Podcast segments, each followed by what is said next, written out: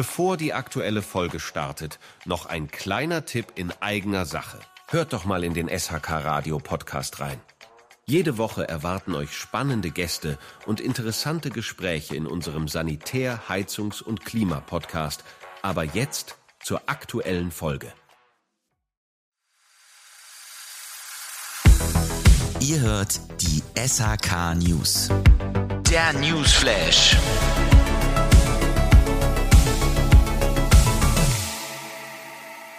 Herzlich willkommen beim SAK Newsflash. Und bei dieser kommenden Meldung stellt sich die Frage, bewerten wir die Meldung als positiv oder als negativ?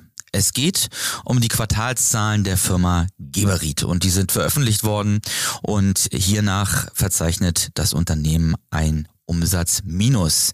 Der Umsatz sank um 8,9 Prozent auf 893 Millionen Franken. Das sind umgerechnet 907 Millionen Euro. Gleichzeitig hat die Firma Geberit aber die Profitabilität verbessert.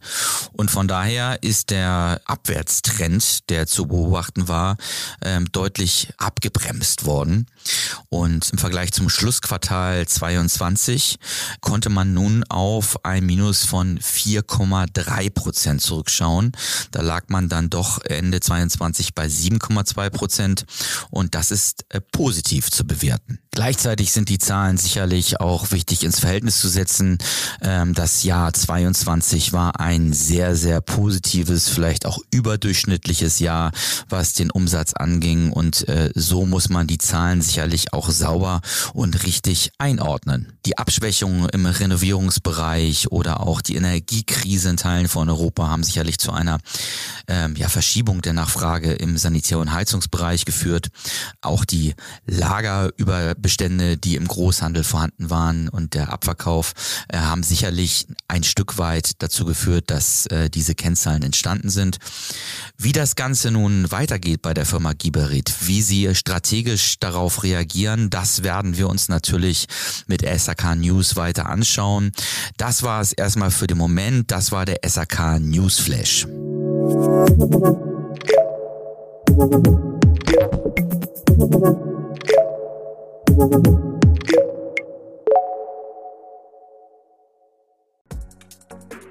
Diese Folge entsteht durch die Kooperation von SHK Radio und der SBZ.